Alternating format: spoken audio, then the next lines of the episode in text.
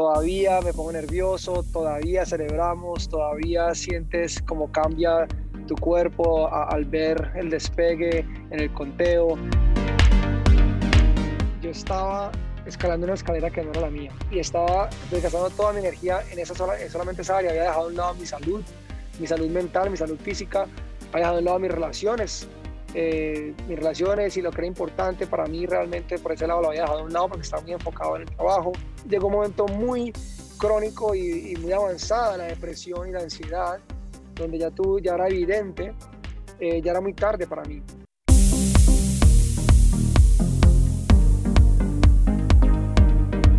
Bienvenidos a Inspira tu mente, el podcast eh, dedicado a todos aquellos que quieren vivir en sus propios términos, que reconocen en la incertidumbre el campo infinito de las posibilidades.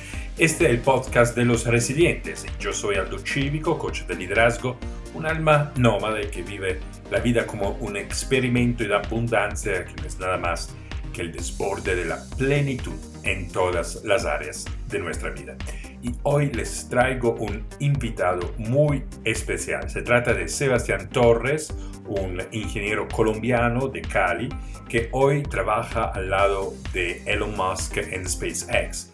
Sebastián Torres es la persona detrás de los cohetes que dentro de pocos años nos llevarán a la Luna y en unos años más a Marte.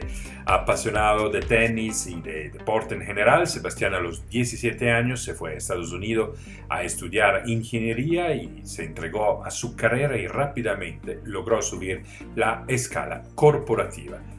El costo pero fue un agotamiento muy profundo que finalmente Sebastián logró transformar en aprendizajes importantes y que hoy les permiten de vivir una vida de abundancia en las principales áreas de vida. De todo eso hablamos con eh, Sebastián de Elon Musk, de SpaceX, del agotamiento de yoga y de los valores que hoy guían a su vida.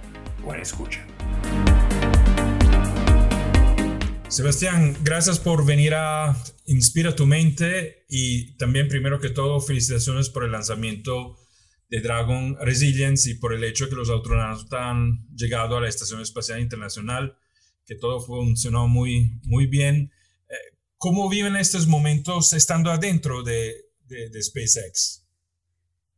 Aldo, pues muchas gracias primero a ti por tenerme aquí contigo. Siempre es un placer saludarte, hablar contigo. Em, sí, definitivamente venimos de, de un fin de semana de mucha inspiración, de mucha confirmación de que estamos por el camino correcto en lo que estamos haciendo. Eh, nos encanta, para mí personalmente, es de las razones por las cuales sigo involucrado con, con, la compañía SpaceX y por las cuales sigo en lo que estoy haciendo, porque nos da esas oportunidades de compartir con el mundo algo diferente, algo inspirador y demostrarle también a la gente pues que hay otras cosas en, las cuales vamos a enfocar. Entonces, vivir eso adentro es increíble, siempre siempre para mí, eh, de nuevo, es como el recordatorio de por qué hacemos lo que hacemos y el por qué estoy en donde estoy. Eh, todavía me pongo nervioso, todavía celebramos, todavía sientes cómo cambia tu cuerpo al ver el despegue en el conteo. El conteo es muy emocionante. Yo lo comparo, mira, yo he tenido experiencias en mi vida que, que son incomparables. Em, una de ellas fue por ejemplo, eh, yo soy fanático del fútbol, también me gusta el fútbol, me gusta el deporte, me gusta el tenis, el fútbol, el deporte. Y me acuerdo que fui a la Copa América cuando quedó campeón Colombia y cuando se marcó ese gol de la Copa América. Y también estuve en Brasil, eh, en el Mundial de Brasil en el 2014, cuando, cuando James marcó ese gol contra Uruguay. Estuve ahí en el estadio. y, y esa, ese, ese sentimiento, esa celebración, esa euforia que sientes cuando marca un gol eh, tu país y lo celebras con todo el corazón, es la misma sensación que se siente cuando ves un lanzamiento en vivo o, estás viendo desde adentro. para mí es, todavía sigue siendo lo mismo. Eh, se me erizan los pelos en pensar en, lo, que hacemos.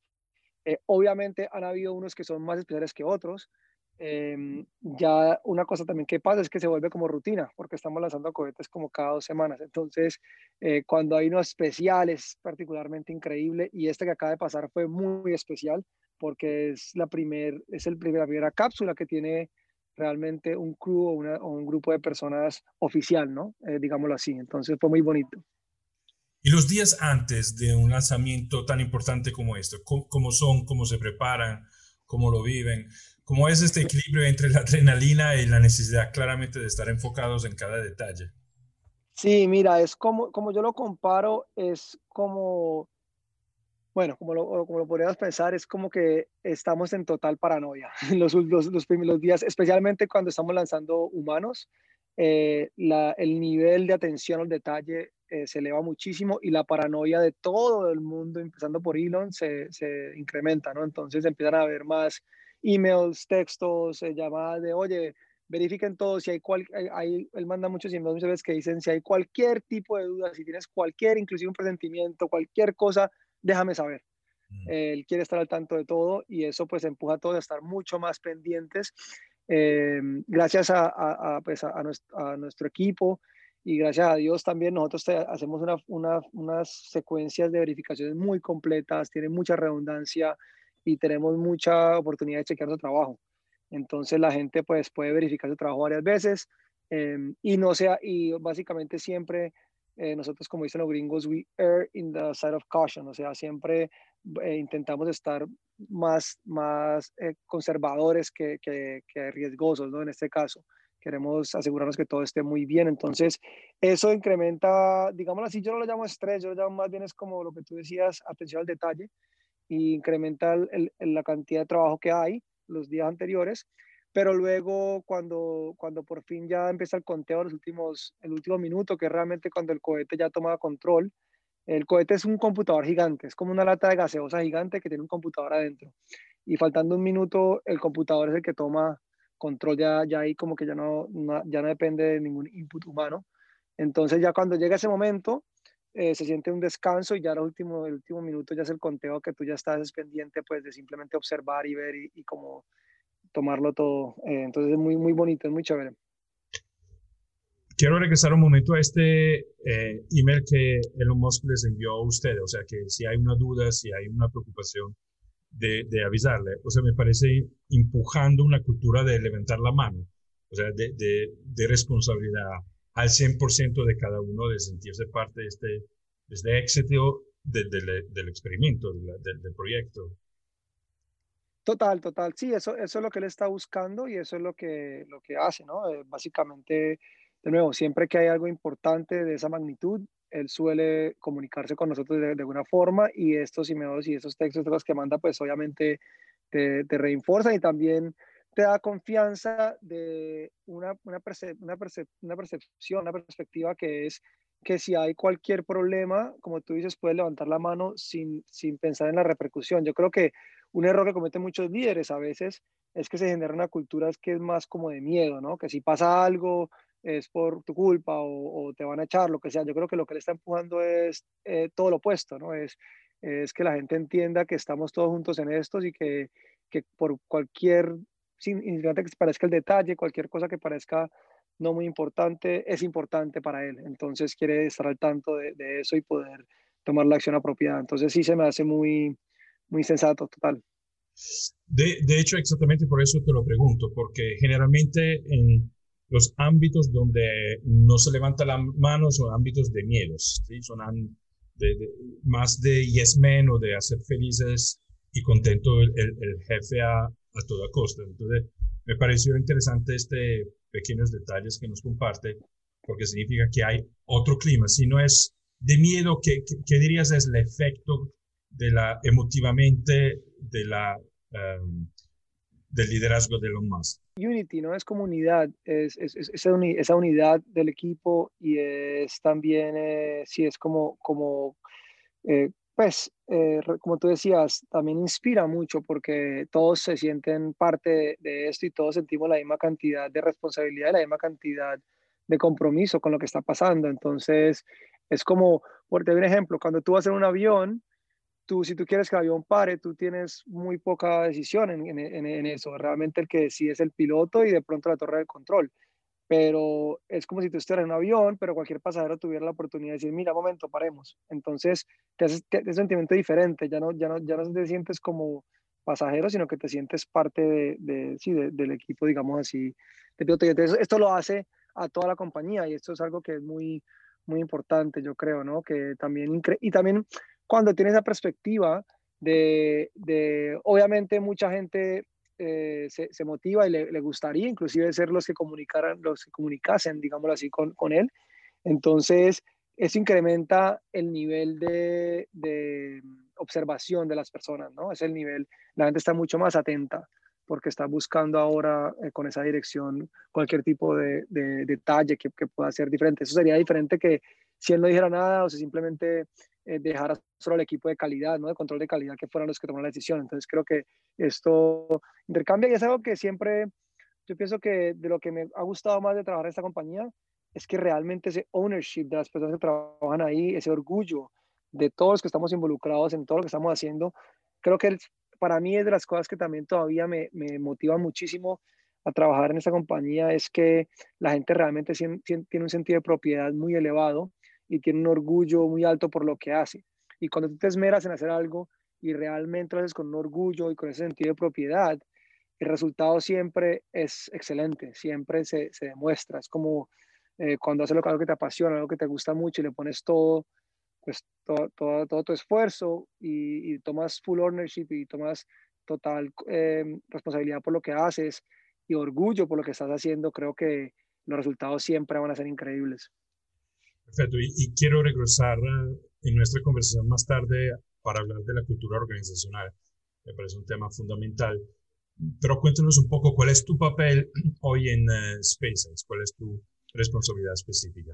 Sí, yo soy el líder del proyecto Raptor, soy el, el, mi puesto, mi título es realmente Technical Project Lead, que significa el líder técnico del proyecto.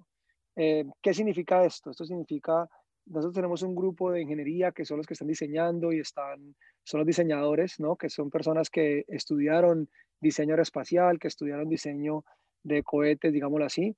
Ellos están diseñando partes para construir los cohetes. Los cohetes tienen varios componentes y tienen varios, eh, varias etapas y varias funciones. Entonces, la manera como nosotros estructuramos eh, en SpaceX el cohete, lo estructuramos, tenemos una, un grupo que hace estructuras que esas de cuenta gente que tiene la, la, gente que está diseñando todo lo que tiene que ver con, con eh, se llaman en inglés loads, que es básicamente como, es como hacer un puente. Cuando tienes un, un puente, un ingeniero, un ingeniero civil que está cerrando esa estructura eh, y, tiene, y tiene que ver todo lo que pasa con el puente, cuánta carga puede tener, qué pasa si llega el viento, qué tan alto puede estar. O sea, traslada todo eso a una estructura gigante que es, que es un cohete eh, de aluminio, eh, muy delgada, muy, muy ancha, entonces te puedes imaginar que es algo que podría ser muy endeble, pero realmente tiene que ser muy, muy fuerte, entonces eh, está ese grupo que es estructuras, ¿ya? Y luego viene la parte que es de lo que llamamos nosotros avionics, que viene siendo todo lo que te contaba, que es como el computador del cohete, ¿no? Es, es toda la parte electrónica. El computador es un cohete, perdón, el cohete es un computador gigante. Entonces, este grupo de aviones está controlando todo su sistema, la comunicación, eh, toda la parte electrónica. Y luego viene la parte en la cual estoy yo involucrado, que es la parte de la propulsión. La propulsión es donde están todos los elementos que hacen que el cohete pues, eh, se impulse y salga al espacio y vuele. Y, y en la propulsión están los motores. Entonces, los motores es lo más complejo, es lo más costoso es lo más difícil, es donde realmente está la palabra el rocket science, eh, porque es donde tienes que controlar una explosión y dirigirla de tal forma que la energía que se está creando te impulse y te genere la fuerza que necesitas. Entonces, en esto es lo que yo estoy directamente involucrado, específicamente con los motores de la siguiente generación, de la nueva generación. Nosotros estamos eh, haciendo un cambio en nuestros cohetes, en nuestra flota de cohetes, porque estamos yendo hacia un cohete mucho más capaz, mucho más grande, eh, con, el, con el motivo de que nuestra meta es literalmente llegar a Marte y llegar a la Luna. Y para esto necesitamos un cohete que sea más capaz, eh, que sea más potente, que tenga la capacidad de viajar por más tiempo. Es otro combustible, esa base de metano. Eh, el cohete que ustedes vieron, el cohete que viste, que mandó los astronautas esta semana, pues es un cohete que es el Falcon 9, que es el cohete que llevamos usando hace muchos años y los motores también los usamos hace muchos años. Los motores son los motores Merlin, que han tenido un desarrollo de tubo desarrollo de muchos años y ya han estado en producción por mucho tiempo. Hemos hecho un, sinnúmero de, de pruebas. E-, este fue el vuelo, creo que fue el vuelo 99, si no estoy mal, estamos en casi 100 vuelos ya de este, de este tipo de cohete. Cada cohete tiene nueve motores Merlin y estos motores Merlin pues son, como dicen, decimos nosotros, nuestro workhorse, o sea, es el, es el que realmente hemos usado y abusado muchas veces y es el que está en la producción, digámoslo así, eh, de, de, de, alto volumen, digámoslo así, en este momento para nosotros y es el que, el que estamos más. Yo estoy encargado de Raptor desde la parte lo que te explicaba, de parte de, de, lo que llamamos Program Management, como manejo del programa, y lo que hago yo es coordinar con el grupo de ingeniería, con diseñadores, entender sus requerimientos, entender qué lo quieren hacer ellos. Mi, mi realmente mi background o, o mi, la parte que yo tengo más expertise es la parte de supply chain y toda la parte que tiene que ver con cómo se van a hacer las cosas, de dónde vienen las partes y todo eso. Entonces, junto ese input de ellos con esa parte de supply chain, eh, este, este departamento con el que yo tengo bastante, bastante relación, y con el departamento de producción. Y entonces eh, yo como que coordino y junto eh, de cada grupo para que lleguemos a un acuerdo de qué es lo que vamos a hacer, cuándo lo vamos a hacer, cómo lo vamos a hacer, cuánto nos va a costar, eh, cuáles son las metas que vamos a tener como equipo y cómo llegamos a esas metas de la manera más eficiente. Y me convierto en un, yo lo digo, yo digo que soy un todero porque me convierto también en un, en un troubleshooter, en una persona que, que básicamente está quitando obstáculos para, para estos grupos diferentes y luego todo eso pues es reportado em, a, a, nuestro, a nuestra gerencia, a nuestra dirección, que básicamente en este caso pues en, en, este proyecto eh, Elon está muy involucrado porque es como su bebé. Te quería preguntar con respecto a eso de Marte, eh, si tú piensas que es un proyecto, una visión que nace digo Marte como una alternativa a la Tierra si algo pasa, ¿sí? Es una visión que nace del optimismo o del pesimismo. Y te lo pregunto porque una vez escuché Bill Maher eh, decir que bajo su concepto sería mucho más mejor concentrar eh, el dinero, los fondos, los esfuerzos, la creatividad y estos genios para salvar la Tierra en lugar de pensar en una alternativa. ¿Cuál, es la, la, tu respuesta esta Pues mira, mira, mira, Aldo, te voy a ser muy sincero y la verdad es que eh, yo estoy, yo estaba muy impresionado y la verdad yo, mi historia es un poquito interesante porque cuando yo llegué a SpaceX yo no estaba buscando trabajar en SpaceX, realmente, para ser sincero. Inclusive yo estaba, yo venía de, de haber sufrido lo que llaman un burnout y estaba básicamente eh, buscando no estar en el mundo corporativo. Eh, literalmente. Estaba enseñando yoga, estaba eh, queriendo emprender, estaba con otras ideas. Y para mí, eh, yo no, si me hubieras preguntado en ese momento si iba a trabajar para otra persona, yo te hubiera dicho, no hay forma de que eso pase, sinceramente. Y luego me llega esta oportunidad. Cuando yo entiendo, cuando yo entro y piso las oficinas de SpaceX y, y entiendo, yo soy una persona muy observadora, yo observo mucho y me gusta observar mucho es algo que, que, que, pues, que ya he desarrollado mucho más aún, y es que, eh, como te contaba, que al principio mi trabajo era ir a buscar los proveedores, yo era como, un, como básicamente una persona que entraba a, mm, a hacer un consultant, una consultoría a esas empresas, porque yo llegaba como cliente y tenía que escoger eh, las empresas que, que, estaban haciendo ya esas partes para un nivel más grande y entender cuáles de ellas realmente podrían hacer eh, partnership con nosotros para hacer lo que vamos a hacer, cuáles podemos crecer, cuáles hacían procesos muy específicos que quizás eh, no queríamos traer a casa y cuáles hacían procesos que podemos traer a casa y más bien buscar qué, para qué eran buenos ellos. Y hacer toda esta consolidación de, de estos proveedores y, eh, y, eh, y, ayudarles, ¿no? Hacerle, yo le hacía a ellos unos programas de tres, seis meses para ayudarles. Entonces, con, empecé a hacer un montón de, de, de CEOs, de presidentes de compañías, de años de compañías. Yo venía haciendo ya desde antes de llegar a Spaces, antes de que me pasara lo que te conté que, del burnout. Entonces, yo ya venía con ese chip en la cabeza que para mí eh, una persona y la visión de la persona es muy importante en una compañía y es importante el líder, su personalidad y cómo piensa y su forma de ser. Entonces, cuando yo entro a Spaces, lo que me doy cuenta es que Spaces tiene muy, muy, pero muy claro que eh, tenemos que lograr este objetivo de, ir, a, ir a otro planeta. ¿De dónde viene? Viene de una, eh, eh, un pensamiento totalmente optimista. ¿Por qué? Porque realmente, eh, como, y es, de las cosas que yo, yo tengo una lista de cosas que he aprendido a Elon que he venido recolectando con el tiempo y que sigo escribiendo porque todos los días me aprendo algo diferente de él. Eh, pero las cosas que aprendí al principio, que han sido las más importantes y que más aplico, es el ser optimista en todo lo que haces. Él planifica de manera muy optimista. Es más, a veces se mete problemas por la manera en que él planifica, porque a veces promete fechas que son súper optimistas.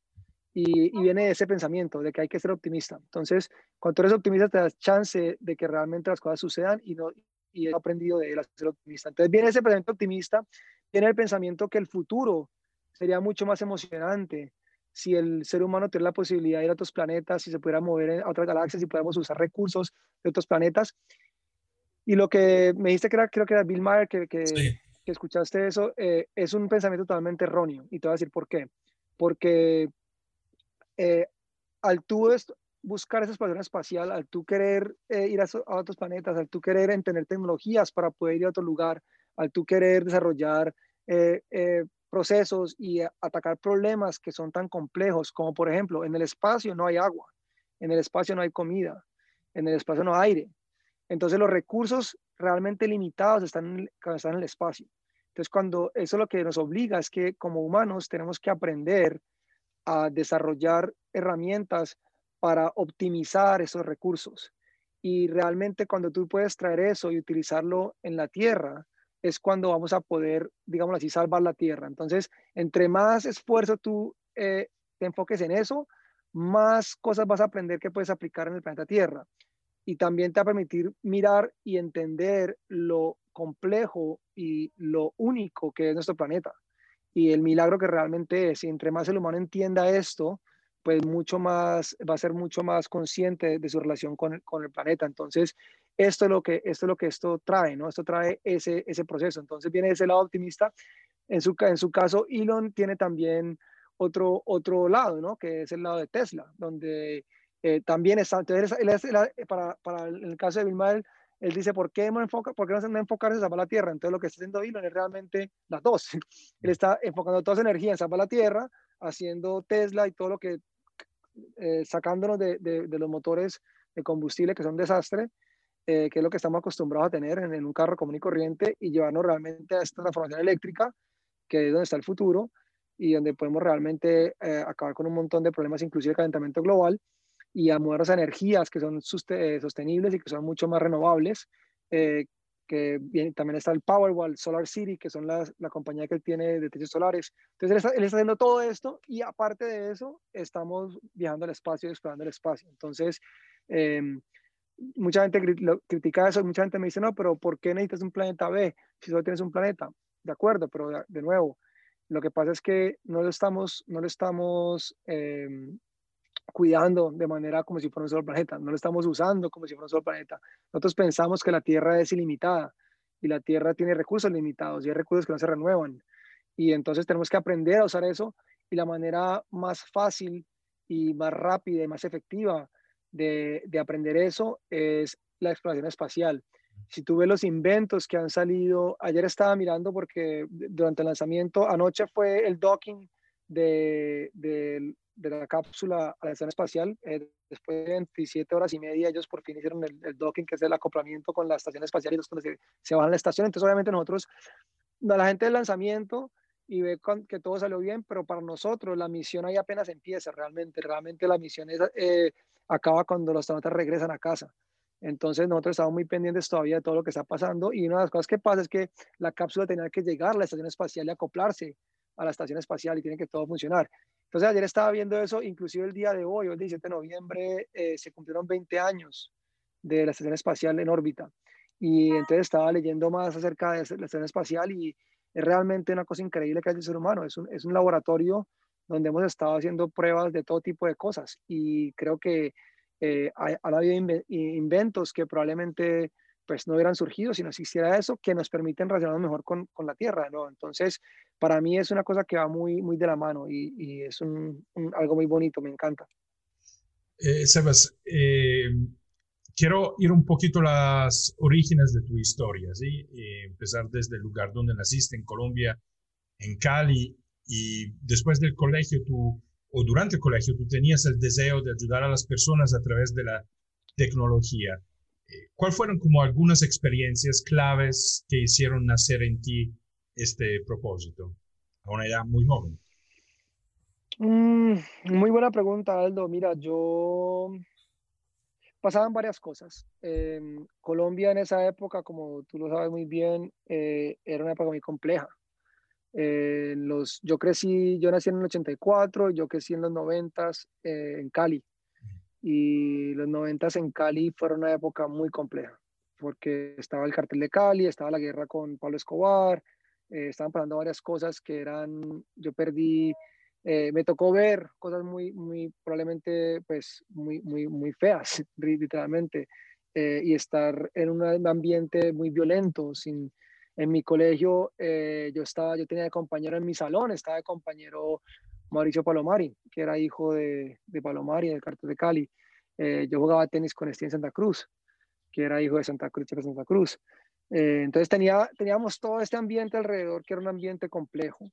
Y y, en ese momento lo que pasó conmigo es que yo empecé a ver, eh, pues me gusta, siempre me ha gustado mucho entender cómo funcionan las cosas. Yo jugaba, jugaba tenis y una cosa que vi jugando al tenis es que yo veía definitivamente em, que habían cosas que, que pues, a veces no tenemos control, como un, ejemplo las lesiones. Yo me lesioné una, una, estaba chiquito de un pie y entonces no entendía la lesión, eh, cómo, cómo es que tengo mis compañeritos, todos hacemos lo mismo, pero yo me lesiono y los otros no.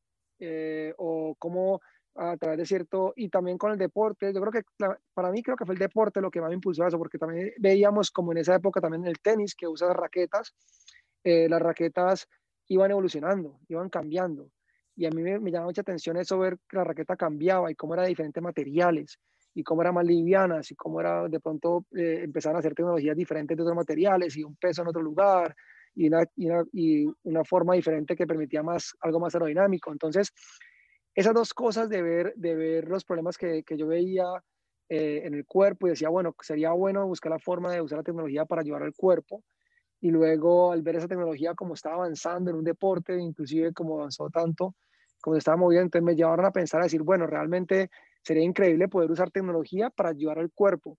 Y luego con todo lo que te contaba, que era un ambiente muy pesado, yo tenía, eso desarrolló en mí una empatía y perdí, perdí amigos, perdí papás de amigos, perdí cosas que yo decía, no, pues el ser humano tiene que realmente, tenemos que buscar la forma de, pues, de, ayudarnos en vez de estar buscando la forma de hacernos daño. Entonces, con todos esos pensamientos más los valores que inculcaron mis padres, eh, de siempre ayudar y de siempre ser, ellos son un, ejemplo de, puro amor y, y, realmente siempre están eh, queriendo ayudar a todo el mundo con el, con el que actúa.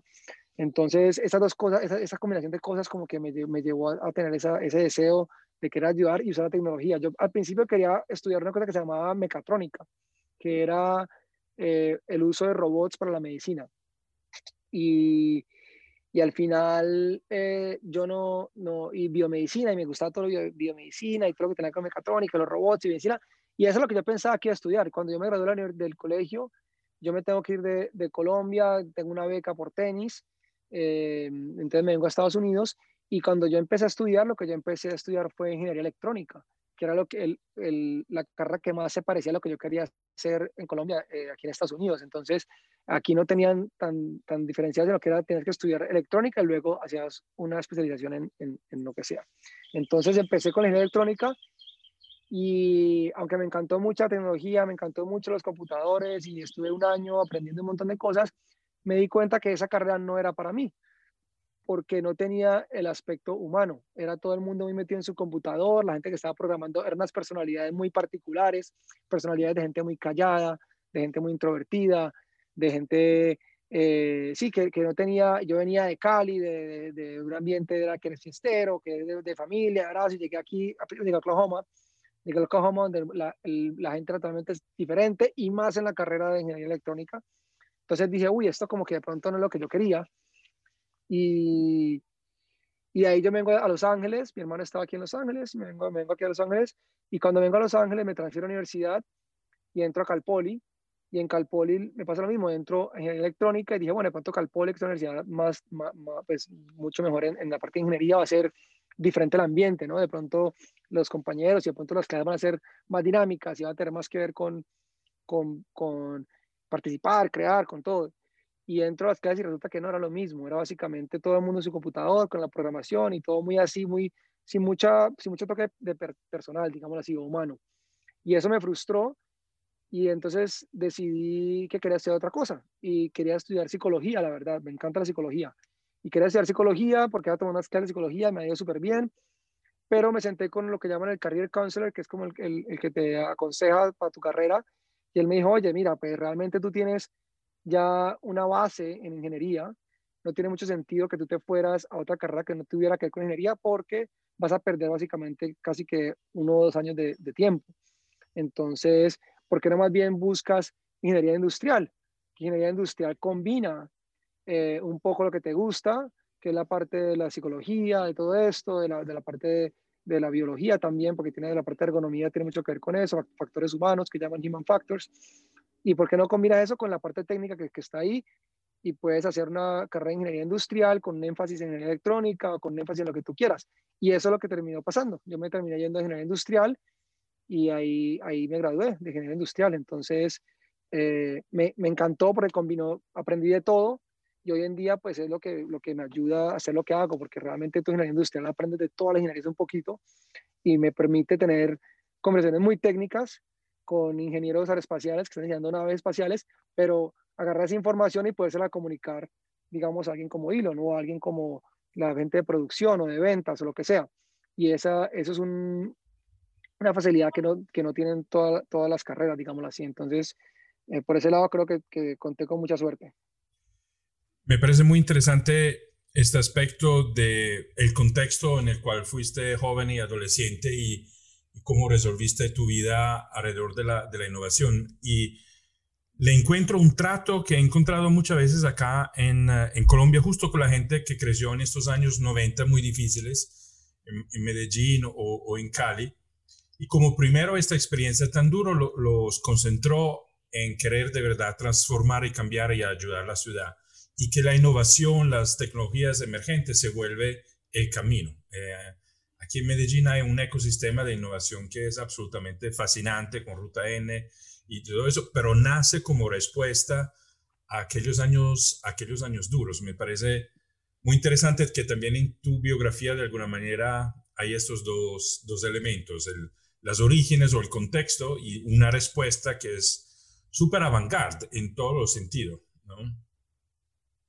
Sí, es, es interesante, la verdad que no, no lo había mirado esa perspectiva y sí, tienes toda razón. En verdad, desafortunadamente, pues eh, hay, hay varias cosas que he aprendido con el tiempo. Una, una, una cosa que he aprendido que me encanta es que el crecimiento crece en el borde de, de la adversidad o el reto y el apoyo cuando, cuando tú tienes un reto, una adversidad, pero tienes el soporte necesario, tú puedes realmente crecerte y expandir. Y yo creo que lo que nos pasó a nosotros en Colombia en esa época, sobre todo eh, pues Cali, Medellín, ciudades que fueron golpeadas eh, directamente por, por estos problemas con bombas, con carros bombas, con asesinatos, eh, secuestros. Yo tengo una amiga que fue secuestrada a los 14 años de, de su bus del colegio. O sea, el bus del colegio paró, la secuestró y se la llevó. Y, y fue en ese, ese, fue la guerrilla, pero así hay casos de, o sea, unas historias que cuando yo, cuando yo cuento a la gente que en esta la gente no me cree, porque ellos ven esas películas de series de narcos y todo esto, y para mí es impresionante la veracidad de, digamos, una serie como Narcos, porque realmente eso es lo que pasó en Colombia, es, es, es muy triste, pero es lo que pasó. Entonces, eh, yo pienso que esa adversidad, ¿no? Esa adversidad nos lleva a buscar una salida y y la salida a veces cuando tienes el soporte, el apoyo necesario de, de tus valores de tu familia, de tus valores de, de, tus amigos, del deporte. Eh, en este caso mío, pues también la educación. Yo tuve una educación muy buena. Yo estudié en un colegio que, que, pues, que fue muy bueno y, y luego lo, lo, aprecié muchísimo porque me di cuenta, me gradué del Bennett y cuando estuve en la universidad realmente el nivel de matemáticas, el nivel de ciencias, el nivel de química, eh, yo llegaba a las clases de, de, universidad y estaba mucho más avanzado que todos los demás que estaban ahí que en Estados Unidos. Entonces, eh, creo que este, este tipo de soporte, apoyo que, tenemos, pues nos permite eh, crecer, nos permite mirar en, en, soluciones y en pensar, como tú dices, en, cómo, cómo innovar, cómo tenemos, cómo cambiar, porque es que pero pensemos un poquito si nos vamos a la parte de, de pensando en la innovación, primero en la innovación, ¿no? ¿Cómo, cómo nace la innovación? ¿Cómo, ¿Cómo nace, toda la gente habla de innovar, pero cómo nace realmente la innovación? ¿Qué es la innovación? La innovación es realmente querer cambiar algo, es, es, es, estar en desacuerdo con lo que está pasando en este momento y querer hacer algo nuevo, es de viene innovar, ¿no? De crear algo nuevo, que va a crear algo que es literalmente eh, nuevo, no existe, porque estoy cansado de lo que estoy viendo en este momento a mi alrededor, porque sé que puede algo mejor, sé que puede algo diferente. Y ese mismo pensamiento, que cuando crecimos en ese ambiente, tú miras alrededor y te decías, yo sé que podemos estar en algo mejor, yo sé que podemos ser mejor que esto, yo sé que queremos algo nuevo, queremos cambiar esta situación que está pasando. Y, eh, y esa, es esa, es, es la misma energía, digámoslo así, que la energía que crea una innovación, es querer cambiar lo que, lo que estás viendo porque ya porque te das cuenta que no funciona, porque te das cuenta que, pues, que hace daño o lo que sea. Entonces es lo mismo y, ah, y ahí donde yo veo el paralelo de, del por qué probablemente lo que tú observas y analizas de, de la gente que crece con, con, ese, con esos surroundings o con ese, con ese con esa violencia en esa época, eh, porque tú, porque tenemos ese deseo de innovar y de cambiar, es porque pues, no, no, queríamos estar ahí, queríamos que, que, sabíamos que podía ser diferente. Y, y, es lo que yo pienso todavía, yo pienso que el ser humano todavía le falta aún mucho más para innovar y mucho más para cambiar. Y sé que podemos hacer mucho más eh, cambios y muchas más cosas que son diferentes. De ahí viene mi, mi, mi cosa en, en Instagram de Priority Shift, que yo creo que tiene que haber un cambio en prioridades, porque realmente el ser humano tiene la capacidad de estar en mucha mejor relación con la tierra, mucha mejor relación con nosotros mismos y con muchas cosas. Y, es tan sencillo como cambiar un poquito, innovar también, digámoslo así, en esa parte de mirar si, si cambiamos nuestras prioridades. Hoy en día le damos prioridad a lo que es fácil, a la conveniencia, por encima del impacto de lo que estamos haciendo y, y creo que eso es algo que tenemos que empezar a mirar con más detalle. Entonces, sí, se me hace muy, muy interesante lo que, lo que, lo que, lo que posteas, y, y, pero para mí tiene sentido, ¿no? Sí, absolutamente. Y, y otra, escuchándote, otra característica que muchas veces la gente que no le ha tocado esta experiencia ve o piensa el fenómeno mafioso o lo mismo mafioso como un mundo paralelo y distante de la vida diaria de uno. Pero como tú lo has dicho antes, eh, yo pienso que la característica del mundo mafioso es la continuidad, o sea, cuánto están penetrados en la vida diaria, se convierten en tus vecinos de, de banco, de escuela, de estudio, y es parte, sobre todo pienso cuando uno es adolescente, es parte del desafío eh, de, mantenerse íntegro con algunos valores cuando uno lo, lo, los tiene. ¿Cómo fue eso para ti? O sea, ¿cómo lograste a, mantener la, la, línea, tu integridad con los valores, eh, a pesar que estabas en un contexto con mensajes muy, eh, muy distintos y que pueden, me imagino, en un adolescente también crear confusión? Sí, mira que también lo que pasa, yo creo que es que eh, hay varios tipos, hay varias cosas Yo creo que muchas, muchas de esas personas que estaban en esa época también, yo creo que ellos sabían, yo creo que muchos se dan cuenta que la vida que llevaban no era una vida que ellos deseaban ni siquiera para sus hijos. Mm. Y, y, yo creo que, por lo menos en mi, en mi, experiencia, cuando lo que te contaba, yo tenía mi, mi mejor amiguito del salón era, era Mauricio Palomar y se sentaba literalmente al lado mío, hasta quinto de primaria. Y lo que pasó con Mauricio es que un día no fue al colegio y pensamos que estaba enfermo y luego pasaron dos días y no venía, tres días, todo el mundo no, le dio var varicela o sarampión o quién sabe qué, y después pasaron dos semanas, tres semanas y salieron las noticias que habían matado al papá y que estaba la familia en Chile y que no sé qué, entonces para nosotros fue sorpresa y, y, y eh, lo que es interesante en ese caso particular es, por ejemplo, ver que eh, ellos intentaban que su familia viviera una vida lo más normal posible y, y criar a sus hijos de, cierta manera lo más normal posible. Eh, no todos, ¿no? Pero algunos, por lo menos. Y, y, y, en este caso, digamos, mi compañerito era una persona súper, súper, súper amigable, súper alegre, súper, o sea, sin ningún tipo de característica que tú tuvieras eh, una persona que fue criada con, también con mucho amor. Entonces, eh, era una persona normal, o, o, más allá que normal, sí, una persona chévere. Entonces, eh, yo creo que también lo que pasa es que eh, este flagelo que, que, tenemos en Colombia, que teníamos o que seguimos teniendo, no sé, eh, no, se, se, se, se, penetra de diferentes formas, ¿no? Y creo que mm, eh, también ellos intentan la, muchas veces buscar de que tus, tus hijos, y de nuevo, y así tengo otras, otros ejemplos otros amigos que, que han sido, que fueron criados por, o en este, en este ambiente, que son personas súper, súper, súper buenas personas y son, son personas de bien y son buenas personas, pero pues sus padres hicieron cosas porque porque pensaban que esa era la solución en ese momento. Entonces, eh, a mí personalmente, pues yo lo veo, yo veo, he visto ambos lados de la moneda, digámoslo así, porque Cali también es un lugar complejo y era un lugar complejo en esa época y había mucha violencia. Entonces, em, pues no sé, yo veo las dos cosas. Yo lo que veo es que eh, es gente que, que, se, que se pierde un poco, ¿no? Es gente que se pierde en la... ¿Qué, ¿Qué, es lo que pasa y por qué me gusta a mí tanto compartir en Colombia específicamente? Porque me gusta tanto hablar con gente en Colombia y compartir y siempre estoy abierto a cualquier tipo de, de, de, de enseñanza y de compartir y de educar en Colombia. Es porque yo pienso que el, el error que cometemos en Colombia es que tenemos un pensamiento limitante de que no hay otra forma de hacer las cosas bien, de que no hay recursos, de que no, de que no tenemos la, capacidad suficiente de hacer algo porque nos falta esto, nos falta lo otro. Y ese pensamiento está tan engranado en nuestra mente y en nuestra historia que, que realmente lleva a gente a pensar de que la solución para poder ser millonario, para poder tener dinero, es esa. Esa es la manera, la única forma que hay para seguir adelante, la única forma para sobrevivir es hacer eso, por ejemplo, ¿no? Yo creo que muy poca gente realmente entra en esos, en esos mundos eh, con un deseo de, de, hacer mal o con un deseo de, de, hacer algo que, que, está mal. Es simplemente como lo ven como una oportunidad de salir de su situación actual y de mejorar su situación de vida y lo logran. Logran conseguir dinero, logran conseguir riquezas y piensan que esa es la forma de salir de eso. Lo que me gusta a mí mostrar y demostrar y compartir es que eh, eso no es necesariamente verdad. Yo creo que yo por, por lo menos, yo les cuento mi historia entera, yo soy una persona de, de, Cali, pero yo soy una persona de familia que tuvo muchos problemas económicos y una familia que no creció, de, de no soy de una familia millonaria y, y soy de una familia que por lo opuesto eh, combatió eh, eh, problemas económicos bastante graves y a, yo tampoco tengo nada, digámoslo así, ningún super don especial em, y, y, puedo hacer algo hoy en día que me encanta y puedo estar haciendo eh, lo que está haciendo gracias, gracias a, una, a, una, a un modo de pensar, gracias a una, a una manera de, de, de, cambiar el pensamiento, lo estamos mirando. Yo pienso que esa, esa, es la invitación que me gusta de las personas y yo he visto gente que ha salido de, de recursos mucho más limitados que los míos, que ha logrado cosas, cosas mucho más grandes que, que, que, lo que estamos haciendo y que otra gente hace.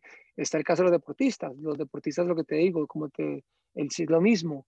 Y en el deporte en Colombia, por ejemplo, tenemos unos casos de deporte que son increíbles. Lo hemos visto con, con los, con los ciclistas, lo he visto con los tenistas, que son amigos míos, eh, que crecí con ellos de chiquito, ¿no? Está Alejandro Falla, Cabal, eh, Robert, bueno, un montón de, de, tenistas que han hecho cosas, Santiago Giraldo, que son, han hecho cosas que roto récord, han ganado a top, a top 10, han sido número uno del mundo, en el ciclismo lo mismo, está Marana Pajón en, en, en, en BMX, está Orlando Duque, entonces hay un montón, yo puedo enlistar un montón de deportistas sin, sin, sin sin siquiera incluir los futbolistas, ¿no? que son el caso más común que conocemos todos.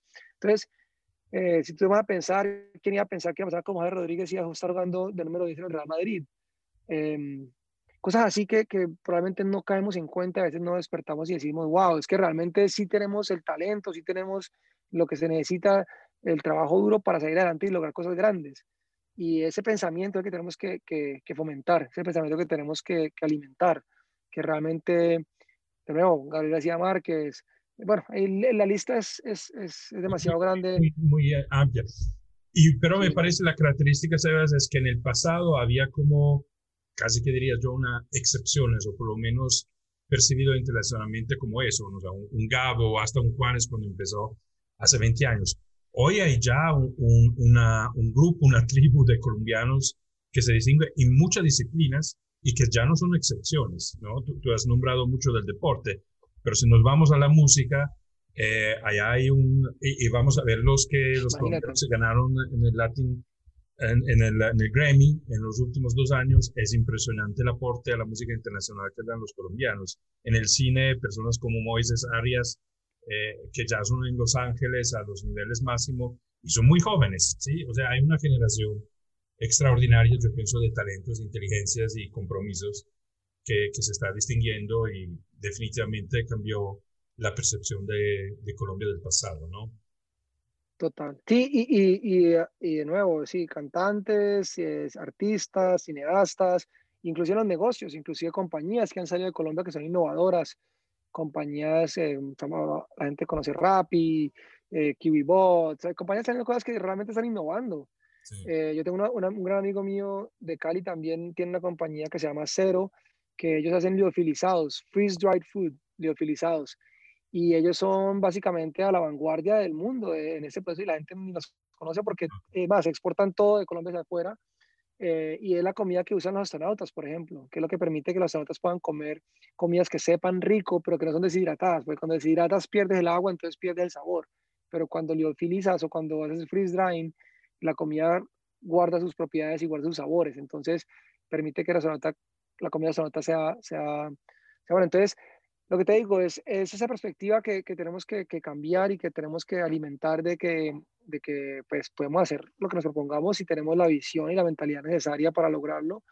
Y, y somos recursivos. Yo creo que el latino, de por sí, no solo el colombiano, pero el latino, es recursivo y trabaja duro. Eso es lo que yo, lo que yo he observado a comparación con otras, digamos, con, con el americano.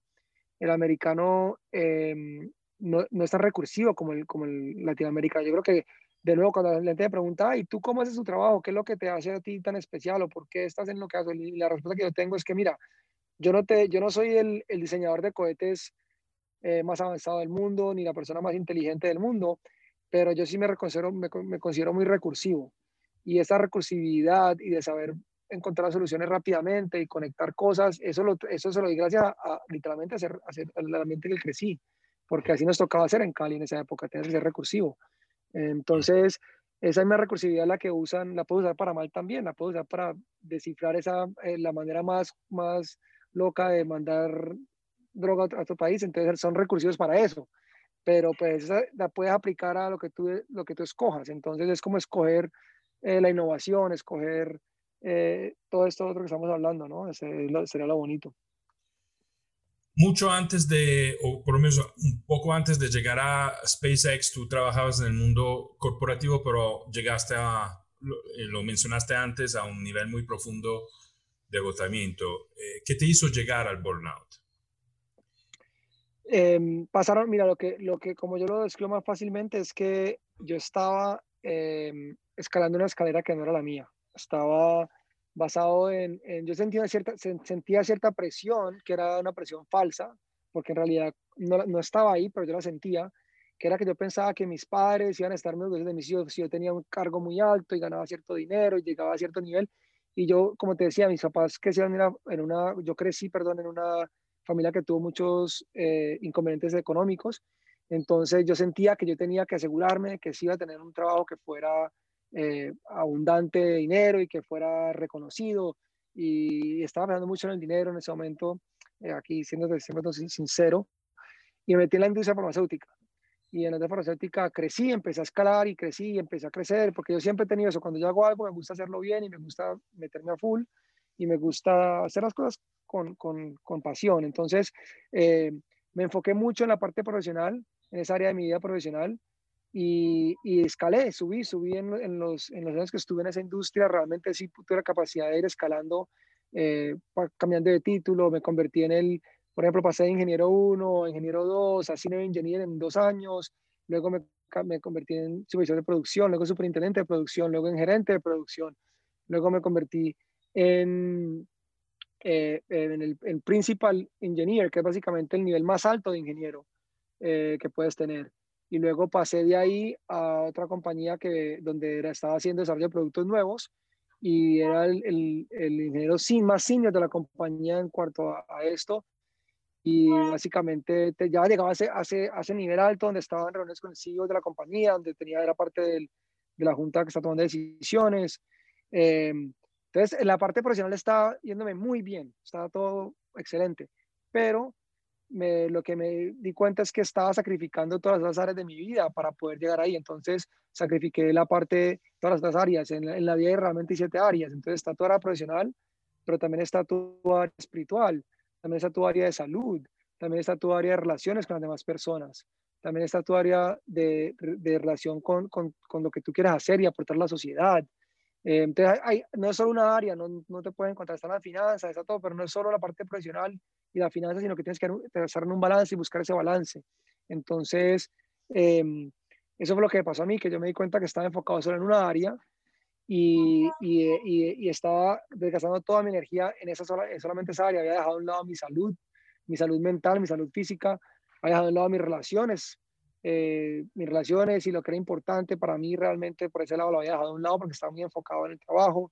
Eh, había descuidado la parte social porque había estado en Estados Unidos, aislado de todo, trabajando y como que mis, mis, eh, mi ambiente social, digamos, no estaba, yo no estaba satisfecho con él, no estaba poniendo atención a la parte espiritual, no estaba haciendo ningún tipo de práctica espiritual ni conectando con ningún tipo de, de, de, sí, de, práctica espiritual o cómo conectar conmigo mismo. Entonces, cuando yo veo todo esto eh, eh, y, y, el estrés que estaba manejando, estaba bajo mucho estrés porque tenía responsabilidades muy altas y, y, estaba trabajando muchísimas horas, muchísimas horas, o sea, muchas horas a la semana con mucho estrés. Esto empieza a tener una, un impacto físico y mental en mí y que yo ni me daba cuenta porque mi personalidad siempre ha sido muy tranquila, muy relajado, eh, como dicen los gringos, muy easygoing. Y, y, esa, y cuando me pegó mm, lentamente, se fue metiendo, digámoslo así, ese, ese agotamiento y, y, y, esa, y esa frustración que yo tenía por dentro que yo ni sabía que existía y empecé a tener síntomas de depresión y de ansiedad y al principio yo ni sabía qué estaba pasando porque nunca había tenido ese sentimiento ni, ni nunca había pasado y cuando ya, cuando ya llegó un momento muy crónico y, y muy avanzada la depresión y la ansiedad donde ya tú ya era evidente eh, ya era muy tarde para mí. Entonces, ese agotamiento me lleva, eh, eh, esa, esa, depresión, eso, eso me lleva a hacer cosas pues que, que, que, yo no entendía en ese momento y me lleva a buscar cómo conectar realmente con otra área de mi vida, que era la parte de la salud y la parte espiritual, entender relación conmigo mismo, mi relación con, con el por qué estoy aquí, qué es lo que estoy haciendo, qué, qué es lo que mi alma quiere, qué es lo que mi corazón quiere, qué, cómo es mi corazón, cómo es mi alma, qué es lo que quiere, cómo me relaciono con lo que me rodea, eh, con la parte espiritual de nuevo, la parte de mi relación con Dios, con la divinidad, con el universo, como lo quieras llamar.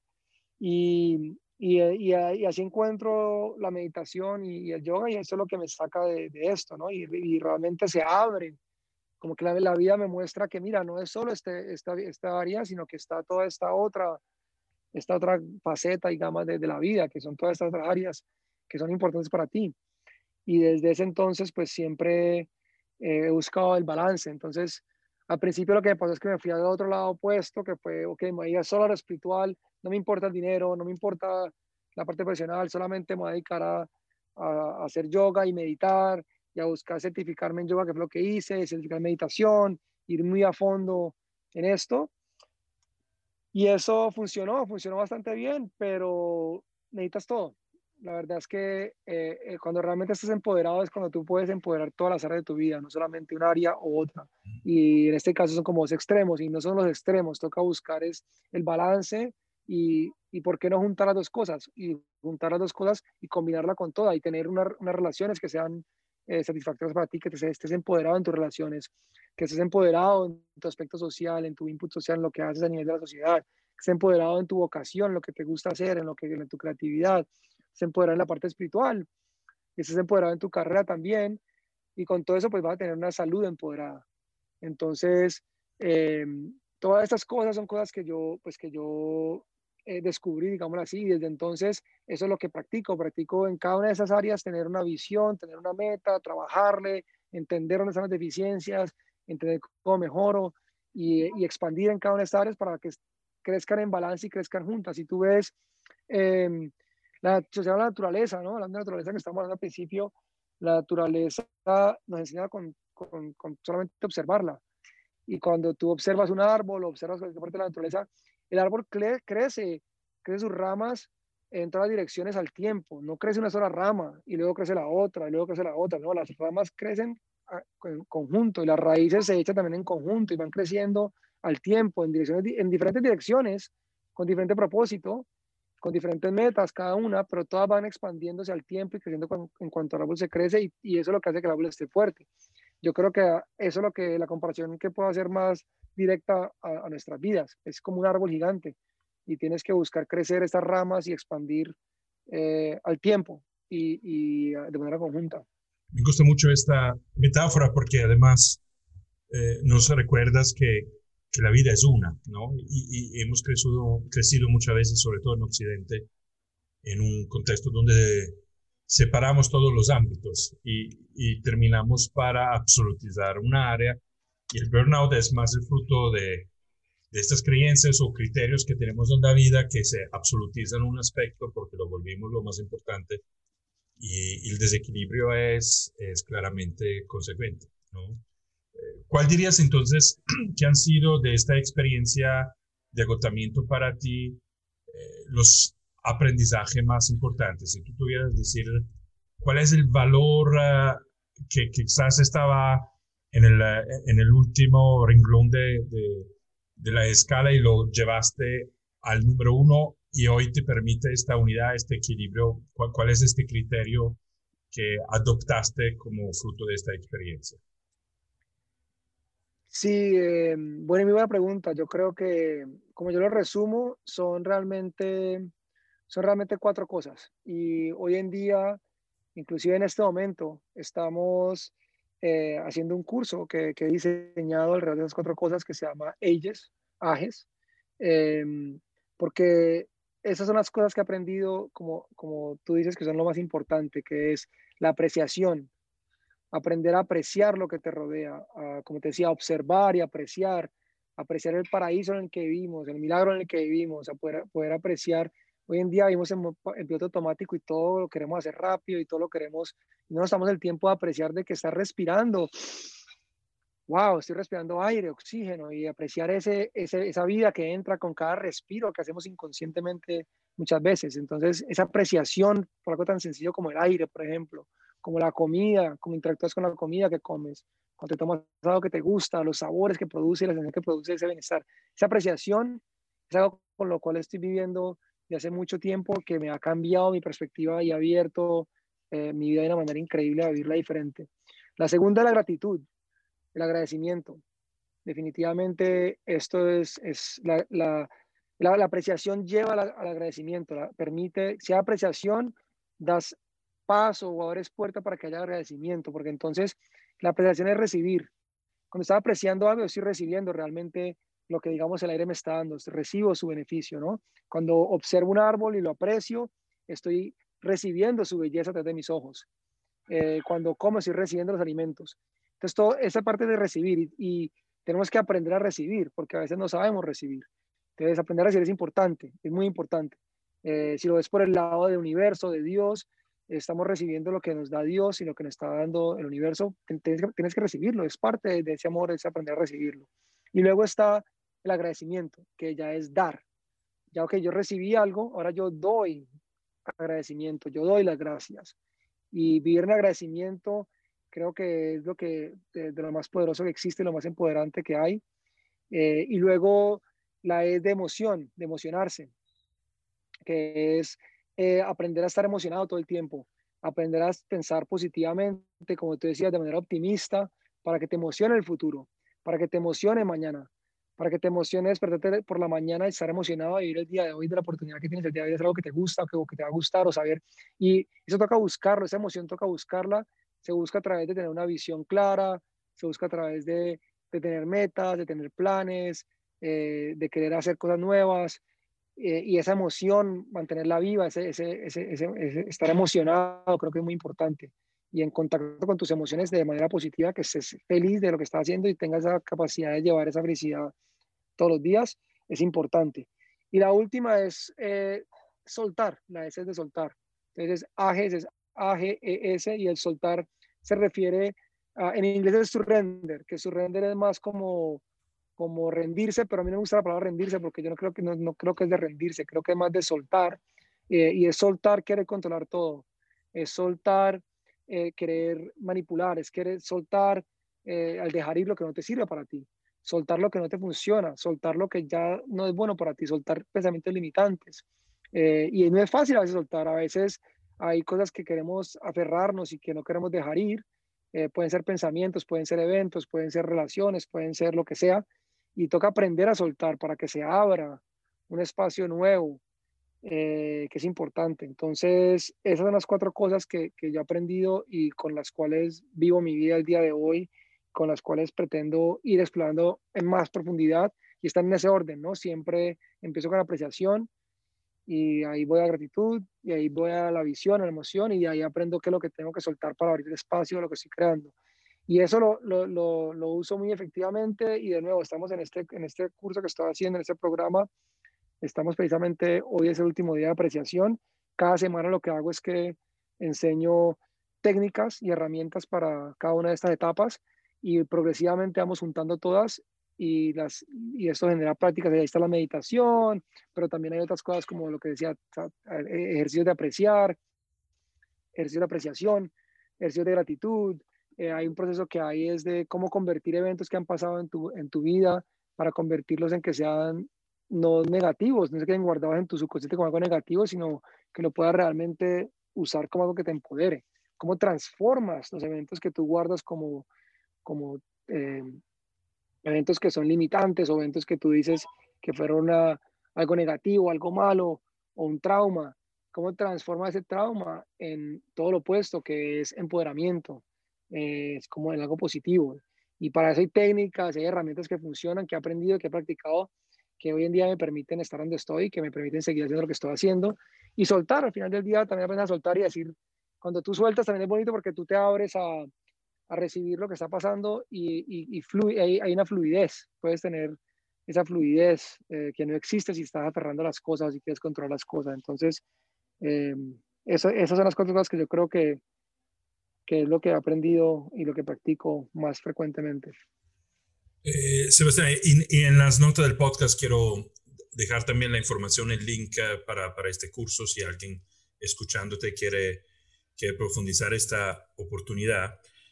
Y yo quería saber, eh, escuchando en este año 2020 que ha sido tan difícil, si tú tomas estas cuatro cosas, empezando con apreciar y dejando con el soltar, ¿Cuál ha sido personalmente para ti la experiencia en cada uno de esos elementos durante este año de la pandemia? Sí, mira, este año para mí ha sido espectacular porque abrió muchas puertas.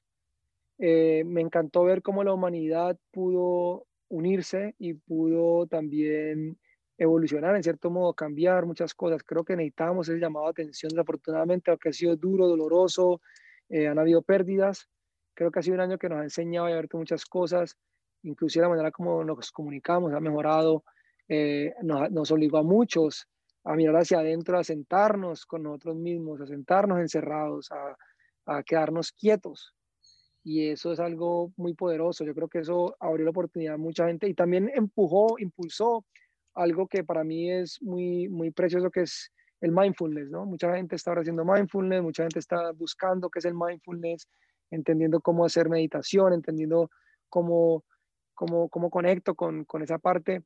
Y, y, como yo te dije, yo tuve una crisis y esa crisis que yo tuve, pues me abrió ese camino que se fue hace siete años y ahora cuando veo todo lo que está pasando alrededor del mundo, para mí este año lo que lo he apreciado de mi lado es que me ha permitido compartir y de nuevo darle aún más fuerza a, a esto que me pasó a mí, que yo en un momento lo veía como algo terrible y, ahora lo veo como, como que una experiencia que me enriqueció tanto y que hoy en día me permite compartir con los demás y servir de ayuda para los demás, para los que están apenas experimentando eso por primera vez, para los que gracias a este año están en crisis y no saben qué hacer o están negativos, o están deprimidos, o tienen ansiedad y cómo realmente eh, yo puedo ayudar y ser efectivo ayudando, ¿no? Tener la capacidad de ayudar. Entonces, eso ha sido algo que, que he apreciado mucho para mí en este año y por la cual también, algo por lo cual doy gracias. Em, más, más puntualmente, algo que me, que me ayudó a recordar y que me enseñó a apreciar mucho este 2020 fue el silencio, em, a estar en silencio. Creo que eso, eso, es algo que tenemos que apreciar más frecuentemente y practicarlo más, es, es apreciar el silencio y apreciar estar en un lugar donde no hay ruido, donde está callado. Yo creo que antes de, había mucho ruido, en los carros, todo, y todo el mundo está millón y todo, y siempre es el teléfono, nada. Yo creo que este año, eh, con todo eso que pasó por varios espacios y momentos, hubo muchos momentos de silencio. Y, y, a mí me tocó buscar ese silencio, momentos de silencio en la naturaleza, lo que fuera, y eso, eso lo aprecio mucho. Y la gratitud, como te decía, el agradecimiento eh, por tener la, la chance de compartir, de compartir con más gente. Creo que a través de estos medios digitales yo antes hablaba con gente, hacía charlas y cosas en persona, pero eso limita eh, tu, tu, audiencia. Y ahora tenemos la capacidad de llegarle a más gente. Entonces creo que estoy agradecido por eso. Eh, ¿Qué me emociona? Pues todo lo que estamos haciendo en Spaces me emociona. También para Spaces este año fue muy especial. Eh, todo lo que pasó impulsó, porque como somos eh, negocio esencial, considero un negocio esencial, esto permitió que mucha gente que antes no quería trabajar con nosotros, muchas compañías que se negaban a hacer negocio con nosotros porque tenían clientes más grandes, por ejemplo, gente que, hacía, que hace partes para un carro, eh, que hacen volúmenes de millones de partes al año, cuando nosotros veníamos a pedirles algo que era que son de pronto 50 o 10 partes, no, no, no, no nos paramos a decir, no, no, queremos eso, pero hoy en día, con muchos negocios están sufriendo por lo que pasó, están desesperados, ahora vienen donde nosotros a hacer negocios con nosotros.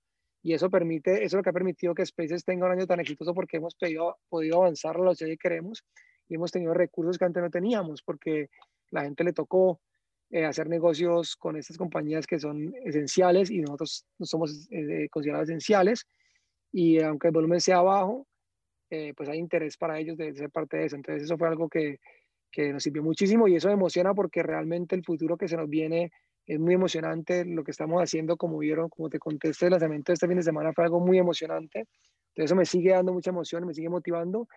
Y también mi visión de lo que quiero hacer con el proyecto de Priority Shift y cómo la gente está respondiendo a todo esto, lo que te digo, la gente ahora está más presente del mindfulness, entiende un poquito más las herramientas, sabe el beneficio y la está escuchando y todo esto me emociona porque creo que entonces va a permitir que sea mucho más efectivo lo que estoy haciendo, lo que llevo trabajando desde hace tiempo y que la gente va a estar con mucha más receptividad a implementar cosas y a tratar cosas diferentes y con otra perspectiva y eso me encanta. Y en cuanto a soltar, em, yo pienso que este año, eh, de nuevo, ha sido esa necesidad de controlar todo, ¿no? Yo, por ejemplo, te doy un ejemplo, yo iba a hacer eh, un speaker en, en el EXMA presencial en Bogotá con Michelle Obama. Íbamos a estar en la misma tarima con Michelle Obama y teníamos mucha preparación, yo estaba muy emocionado por eso, estaba muy feliz y me tocó soltar eso, me tocó dejarlo ir porque no pasó por la pandemia y nos tocó evolucionar y como pues con esto hemos hecho otras cosas y hemos estado cambiando, pero sí requirió soltar y dejar ir y decir, bueno, pues si eso no es lo que tenía que pasar, no tenía que pasar. Eh, no te voy a mentir que había, también aprendí después que claro, que había una motivación mía que yo quería estar frente a ese, ese escenario grande y luego me hizo evaluar de ese lado y observar y decir, bueno, pero en realidad que con la diferencia si están llegando a más personas de, de manera diferente. Entonces, eh, solté un poquito de esas cosas que tenía planificadas para este año. También hay unos viajes, unos viajes que tenía planeados eh, para Colombia y para otras cosas que me tocó dejar ir y soltarlos y dejar y decir, bueno, eh, esto no va a pasar, está bien y vamos a, a continuar. Em, y bueno, eh, gracias a Dios mi familia y todo estaba muy bien, no he tenido pérdidas eh, en ese sentido, digámoslo así, que se hayan sido afectadas por, por el COVID y la pandemia todavía, gracias a Dios, espero que no, que no, que no tenga. Entonces, eh, ha sido más como, como de, soltar cosas que quería hacer. Entonces, cuando lo veo así, digo, bueno, en verdad no, no ha sido tan, tan complejo eh, para mí. Para mí ha sido un año que más bien ha sido abierto otras cosas y creo que esta, esta pandemia trajo eso, trajo un, una pausa al mundo necesaria, una, una oportunidad de revaluar lo que estamos haciendo, una oportunidad de mirar eh, nuestras acciones y lo que pueden causar y de apreciar y de realmente hablar lo que tenemos, ¿no? De, de, cuando tienes a alguien amado, cercano, de realmente darle todo tu amor y expresarlo y no, no quedarte con nada, sino decirlo todo porque el día de mañana no sabemos qué nos espera. Entonces, eh, sí he soltado también esa, esa parte bastante y me ha gustado mucho. Bien, eh, Sebastián, yo tenía varias preguntas alrededor de la cultura organizacional y, y, de los equipos de alto rendimiento, que son otras cosas donde tú eres muy experto, pero me parece tan bonito lo que nos has eh, compartido en los últimos minutos respecto de tu experiencia personal de este año, que prefiero dejar nuestra audiencia con estos pensamientos en lugar de eh, distraerlos con, con nuevos temas y quizás más adelante podemos volver a hablar más de esos aspectos. Entonces, me gustaría como terminar con una pregunta.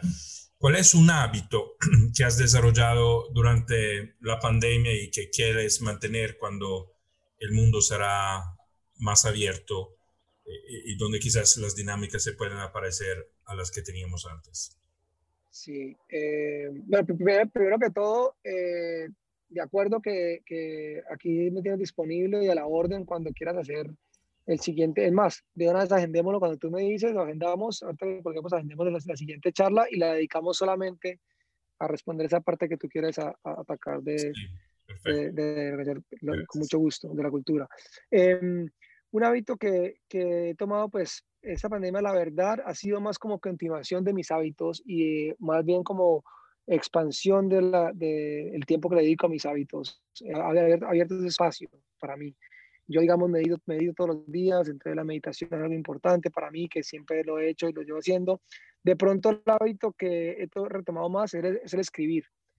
Eh, antes no me quedaba tiempo, yo pensaba que me quedaba tiempo para escribir, entonces yo hago mis meditaciones, hago mi, el yoga, que son cosas que hago a diario, y, pero no me sentaba a escribir tanto.